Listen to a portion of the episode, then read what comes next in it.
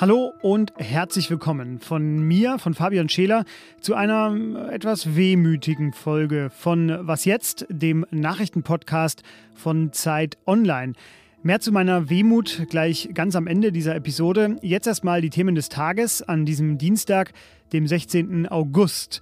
Wie viel Gefahr geht wirklich vom Atomkraftwerk in Saporischia aus, das ja russische Soldaten besetzt halten? Darüber rede ich und wie die deutsche Landwirtschaft sich künftig mit Wasser versorgen möchte. Zuerst aber die Nachrichten. Ich bin Matthias Peer. Guten Morgen. Schweden und Finnland wollen in die NATO. Auch deshalb ist Bundeskanzler Olaf Scholz heute bei Schwedens Ministerpräsidentin Magdalena Andersson zu Besuch. 23 von 30 Mitgliedstaaten haben der NATO-Norderweiterung schon zugestimmt, darunter auch Deutschland. Gestern war Scholz bereits in Norwegen zu Gast. Das Land hat weiterhin umfangreiche Gaslieferungen zugesichert. Ausweiten kann die lokale Industrie ihr Angebot laut der Regierung aber derzeit nicht. Der Rundfunkrat des öffentlich-rechtlichen Senders RBB hat die bisherige Intendantin Patricia Schlesinger mit sofortiger Wirkung abberufen. Damit kann der Vertrag der umstrittenen Senderchefin nun aufgelöst werden. Schlesinger steht wegen mehrerer Vorwürfe der Vetternwirtschaft in der Kritik. Vor einer Woche hat sie deshalb ihren Rücktritt angekündigt. In dem Fall ermittelt auch die Generalstaatsanwaltschaft. Im Brandenburger Landtag gibt es heute eine Sondersitzung zu der Affäre. Redaktionsschluss für diesen Podcast ist 5 Uhr.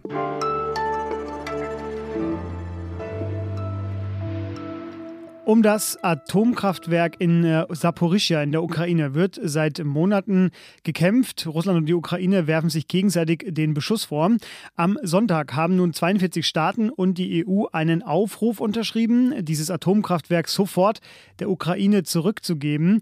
Das fordert sie ja schon seit russische Soldaten im März das Gelände stürmten und besetzten.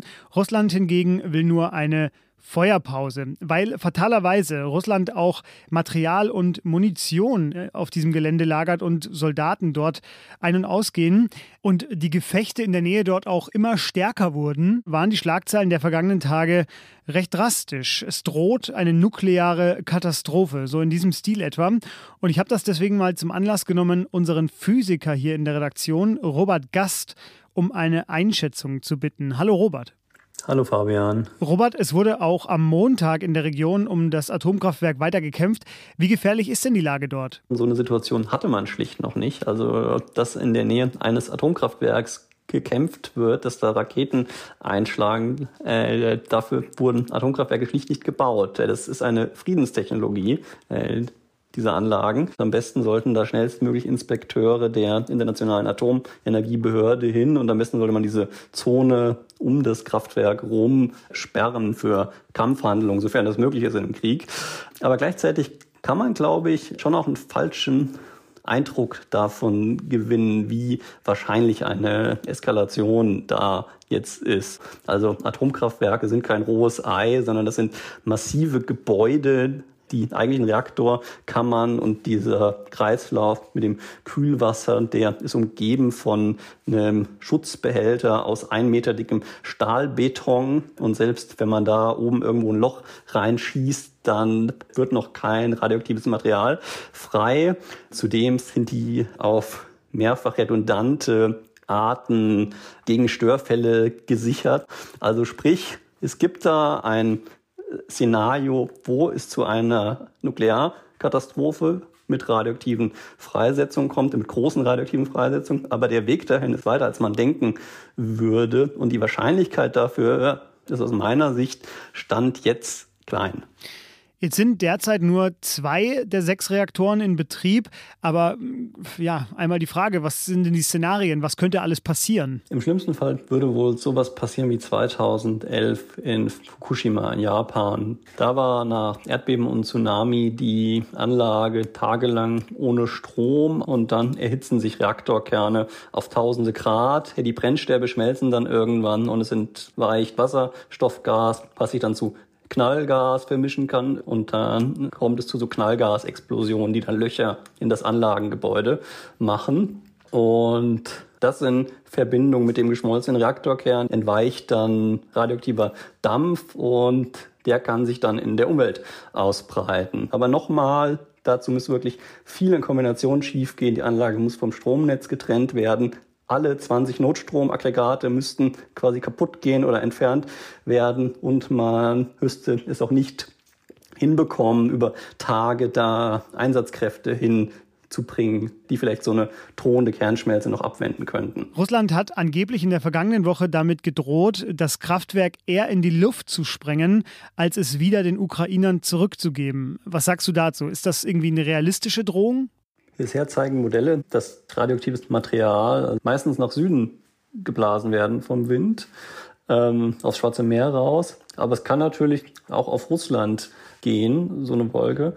Und von daher halte ich es persönlich für schwer vorstellbar, dass dann irgendwer ein Interesse an einer weiteren Eskalation hat. Und ähm, ich hoffe, ich habe recht. Ja, das gilt für uns alle. Robert, dir vielen Dank, dass du uns das hier einmal erklärt hast.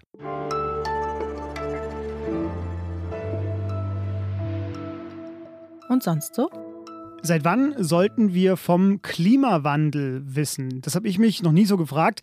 Ich habe jetzt allerdings eine schön aufbereitete Grafik gesehen und habe dort gesehen, dass der schwedische Chemiker Svante Arrhenius schon 1896 bemerkt hat, dass es offenbar einen Zusammenhang gibt zwischen CO2 und der Erderwärmung. Mitten im Zweiten Weltkrieg dann, 1941, äh, da hat ein deutscher Forscher, Hermann Flohm hieß der, erstmals vor einer menschengemachten Erderwärmung gewarnt. Und eben jener Flom, der hat dann auch 1971, also dann 30 Jahre später, erstmals auch vor irreversiblen Folgen gewarnt. Das kommt Ihnen wahrscheinlich bekannt vor. Ähm, 1979 fand dann die erste Weltklimakonferenz statt. Und ja, ich finde das alles irre spannend, denn es geht genauso weiter. Und äh, die Kolleginnen von ARD Alpha, die haben das alles wunderbar zusammengetragen, finden Sie in den Show Notes.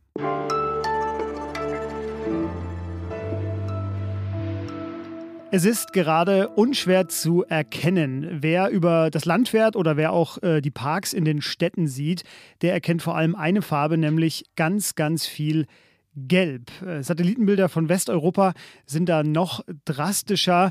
Viele Flüsse in Europa, aber auch in Deutschland führen ein Rekord-Niedrigwasser und wir alle wissen, es wird ja künftig eher die Regel als die Ausnahme sein, dass es im Sommer bei uns so aussieht wie in diesem Jahr. Das stellt einen essentiellen Sektor vor größere Herausforderungen, und zwar die Landwirtschaft. Meine Kollegin Claudia Valentin, die hat sich angeschaut, wie es um die Bewässerung von Feldern in Deutschland bestellt ist. Und weil wir ja auch ab und zu mal hier Constructive Journalism machen wollen und gucken wollen, welche Lösungen gibt es eigentlich gerade, reden wir jetzt darüber. Hallo Claudia. Hallo Fabian.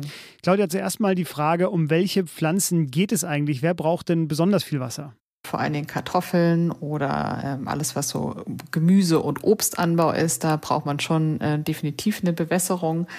Aber ähm, am Ende entscheidet die Wertschöpfung beziehungsweise der Preis äh, darüber, was wirklich bewässert wird. Und dadurch, dass jetzt zum Beispiel die Weizenpreise so nach oben gegangen sind, ähm, wird auch darüber diskutiert, ob man vielleicht auch Weizen bewässern muss, in Kombination eben äh, mit dem zweiten Argument der Trockenheit. Und das war tatsächlich so, was ich gehört habe, vor zehn Jahren eher undenkbar, dass man darüber diskutiert, ob man Weizen bewässert. Mhm. Du hast dazu umfangreich recherchiert und in deinem Text Text, äh, der demnächst erscheinen soll, sage ich mal, äh, habe ich einen Satz gelesen, der mich überrascht hat, nämlich Deutschland sei ein regenreiches Land. Ich kann mir das nach diesem Dürresommer kaum vorstellen. Erklär uns das vielleicht kurz und was das für die Landwirtschaft bedeutet. Also wenn man sich jetzt zum Beispiel die, die Bodenfeuchte anguckt unter Deutschland, dann ist es ja nicht so, dass es, ähm, dass es überall total trocken ist. Also es gibt, auch, äh, es gibt auch viele Regionen, so wie Norddeutschland oder am Alpenrand, da ist es schon sehr, sehr feucht. Und auch die Klimaprojektionen die sagen ja, sagen ja voraus, dass es äh, gleich viel und mehr regnen wird. Nur es fällt halt einfach nicht mehr gleichmäßig über das Jahr hinweg. Es wird einfach, der Sommer wird einfach immer trockener und der Regen wird vor allen Dingen eher im Winter fallen und eben auch, das wird sich regional auch noch mal ein bisschen verschieben. Und äh, was sind die Schlussfolgerungen also daraus? Wie kann ich das Winterwasser, also das Wasser, was als Regen im Winter fällt, denn für den Sommer eigentlich nutzbar machen? Und ähm, in Norddeutschland ist es ja zum Beispiel so, dass im großen Stil die Landschaften entwässert werden über Drainagegräben, damit man eben das, die früher zu nassen Landstriche bewirtschaftbar machen kann. Und äh, dieses Wegleiten von Wasser über die, über die Flüsse in die Nordsee, das ähm, sagen jetzt schon viele Experten und Expertinnen, muss einfach gestoppt werden. Oder äh, muss man da irgendwie größer denken und das Wasser vielleicht auch innerhalb von Deutschland irgendwie über Kanäle hin und her transportieren?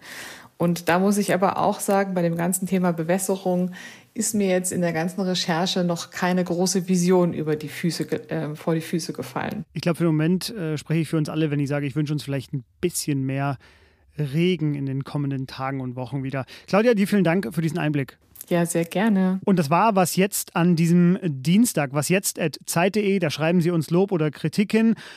Und jetzt müssen Sie noch einmal ganz stark sein oder Sie machen vielleicht auch einen Jubelsprung. Ich weiß es ehrlich gesagt nicht. Ich bin seit fünf Jahren bei diesem Podcast dabei. Ich war Geburtshelfer. Von Anfang an bin ich Host von Was jetzt. Doch jetzt müssen Sie eine Weile auf mich verzichten. Denn ich gehe in ein Sabbatical und äh, Sie werden mich dann erst im nächsten März frühestens wiederhören. Ein Glück, dass ich tolle Kolleginnen und Kollegen habe, die Sie und jetzt auch mich bis dahin auf dem Laufenden halten werden. Machen Sie es also gut. Frohe Weihnachten schon mal. Einen guten Rutsch. Wir hören uns. Tschüss.